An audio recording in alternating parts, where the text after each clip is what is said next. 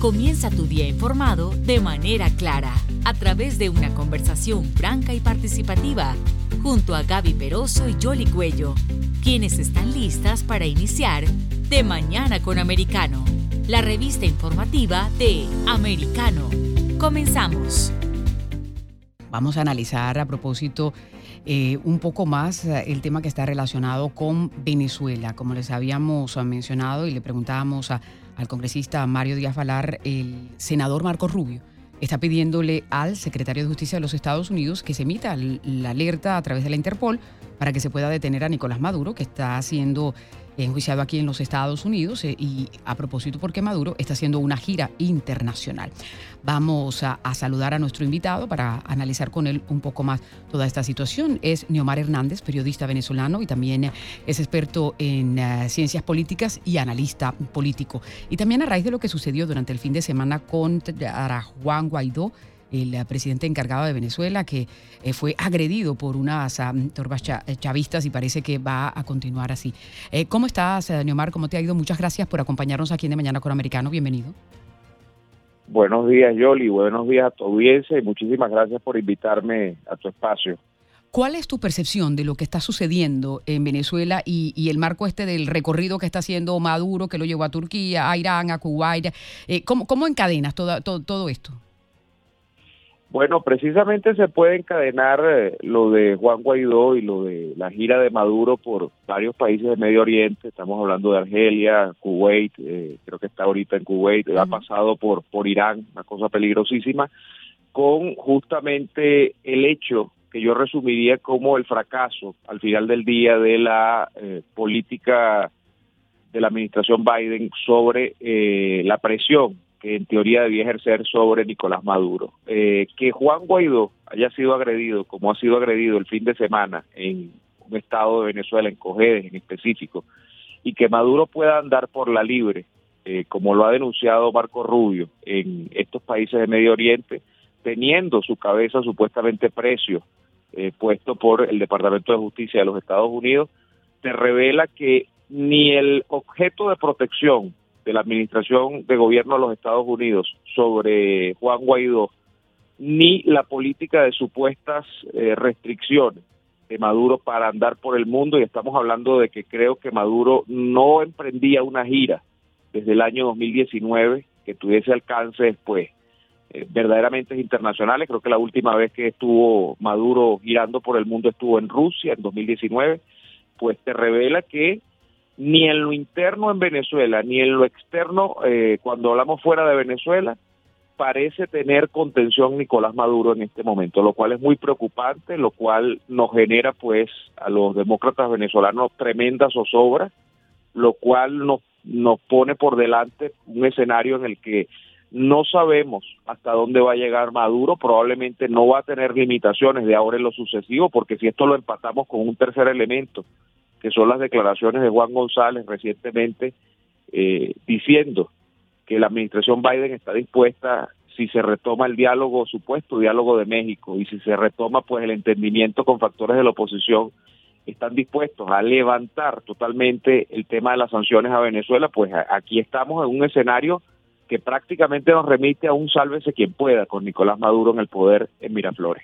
Ahora, Neomar, ¿y cómo se puede relacionar también el incidente del avión ah, que, que está en, en, Argentina? Porque el destino final era Venezuela y hay unos ah, iraníes allí que... Eh, eh, están incluso tratando de la verificación de su identidad porque podría tratarse de terroristas que incluso son solicitados por Estados Unidos.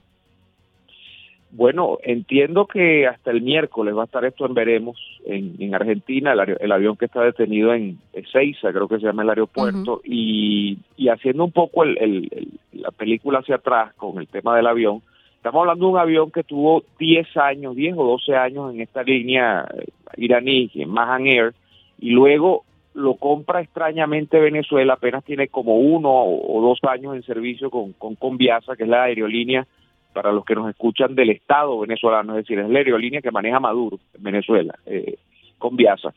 Y eh, yo creo que el tema del avión, más allá de que se consiga que ahí está, y es lo que ha sido denunciado en la Argentina, la oposición, entiendo que en Argentina los partidos de oposición al kirchnerismo están pues haciendo las delicias con, todo este caso eh, y que haya un supuesto guardia revolucionario iraní dentro de la tripulación, esto es lo que se ha dicho, un, miembro de las fuerzas Quds. Eh, lo que lo que nos revela es que esto de que Maduro está haciendo todo por la libre, pues es así, y el caso de Irán es muy peligroso, porque en el caso iraní sabemos que Irán no limita sus aspiraciones de cometer actos terroristas ni de ejercer su influencia extremista islámica solamente al caso de Irak y su territorio. Estamos hablando de desestabilización en todo Medio, Medio Oriente, estamos hablando de coordinación para desestabilizar Occidente. Y este es el gran problema. Con un Maduro que está en Venezuela y que Venezuela está planteada eh, o está eh, localizada al norte del sur de América, teniendo una posición geoestratégica tan importante y teniendo una alianza tan, tan estrecha con el régimen de los ayatolá en Irán, con esa teocracia absolutamente peligrosa, bueno, eh, yo creo que aquí es donde no solo los Estados Unidos, no solo los países vecinos como Colombia, Brasil, en el caso nuestro venezolano, sino todo, eh, toda Hispanoamérica. Tiene que plantearse el tema de esta amenaza y, esto se ha dejado correr demasiado. Lo del avión es apenas una parte de un largo, de una, una larga cadena de eslabones que tienen que ver con esto de Irán.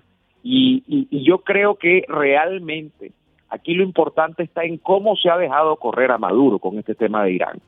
Eh, Irán le ha tirado un salvavidas a Maduro desde hace rato. En el caso de, Venezuela, con las sanciones eh, en el campo energético, Irán fue fundamental para que Maduro lograra contener acá a la gente con el tema del combustible, la gasolina, haciendo envíos de gasolina cuando en Venezuela, por la destrucción que ha operado en PDVSA, no por las sanciones, sino por la destrucción que ha operado en PDVSA, Maduro tuvo que echar mano de ese combustible para poder eh, poner gasolina en las estaciones de servicio en Venezuela. Irán le ha, le, ha creado a Maduro una estructura para legitimar capitales en medio del, del escenario también de sanciones, para lograr mover flujos de dinero a través del mundo. Ha logrado que Maduro al final de cuentas termine sobreviviendo en el poder porque le es funcional porque es importante para ellos tener esta pieza que, les permita hacer lo que le dé la gana en este lado del mundo. Has mencionado algo, algo clave, y es decir, la sobrevivencia en el poder, que eso es el, objetivo de, todas las dictaduras, ¿verdad? Y con esto que está sucediendo, con el precio del barril de petróleo que ha alcanzado incluso hasta los 120 y eh, el, el, salvavidas que se ha dado para flexibilizar con algunas ah, compañías europeas como para que se paguen la deuda, pero por allí se abre el camino, eso no va atornillando más a Maduro en el poder porque eh, la retórica viene acompañada de que, bueno, que se está preparando también la oposición para las elecciones, eh, pero lo que ha demostrado a, lo largo de todos estos años, sea, que el chavismo está en el poder, es que a pesar de que ocurren las elecciones, ellos no entregan el poder.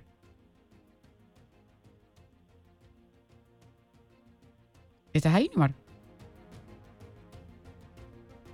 Bueno, parece que tenemos a dificultad. Sí, ¿estás ahí? Le escucho, le escucho. Sí, sí, sí. Sí, le escucho. Quería... tuve una interrupción. Ah, Disculpe. Eh, usted ha dicho lo de, lo, de, lo de atornillarse en el poder es fundamental. La última gran demostración de que la tesis electoral y electoralista no funciona en Venezuela fue el 2015. Aquí la oposición por años, Yoli, se le dijo en Venezuela que tenía que desistir de confrontar al chavismo, que lo que había que hacer era ganarse el corazón del chavismo y los chavistas y, que había que ir a unas elecciones y acumular fuerza.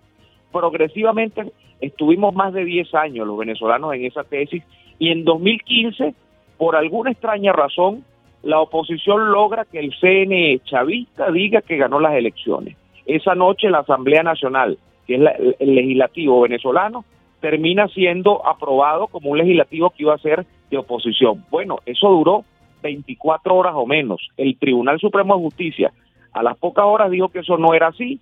Después se inhabilitó incluso la Asamblea Nacional, se dijo que la Asamblea Nacional estaba invadiendo competencias que no le correspondían y al final de cuentas esa Asamblea Nacional fue desestimada incluso por una constituyente montada por el chavismo.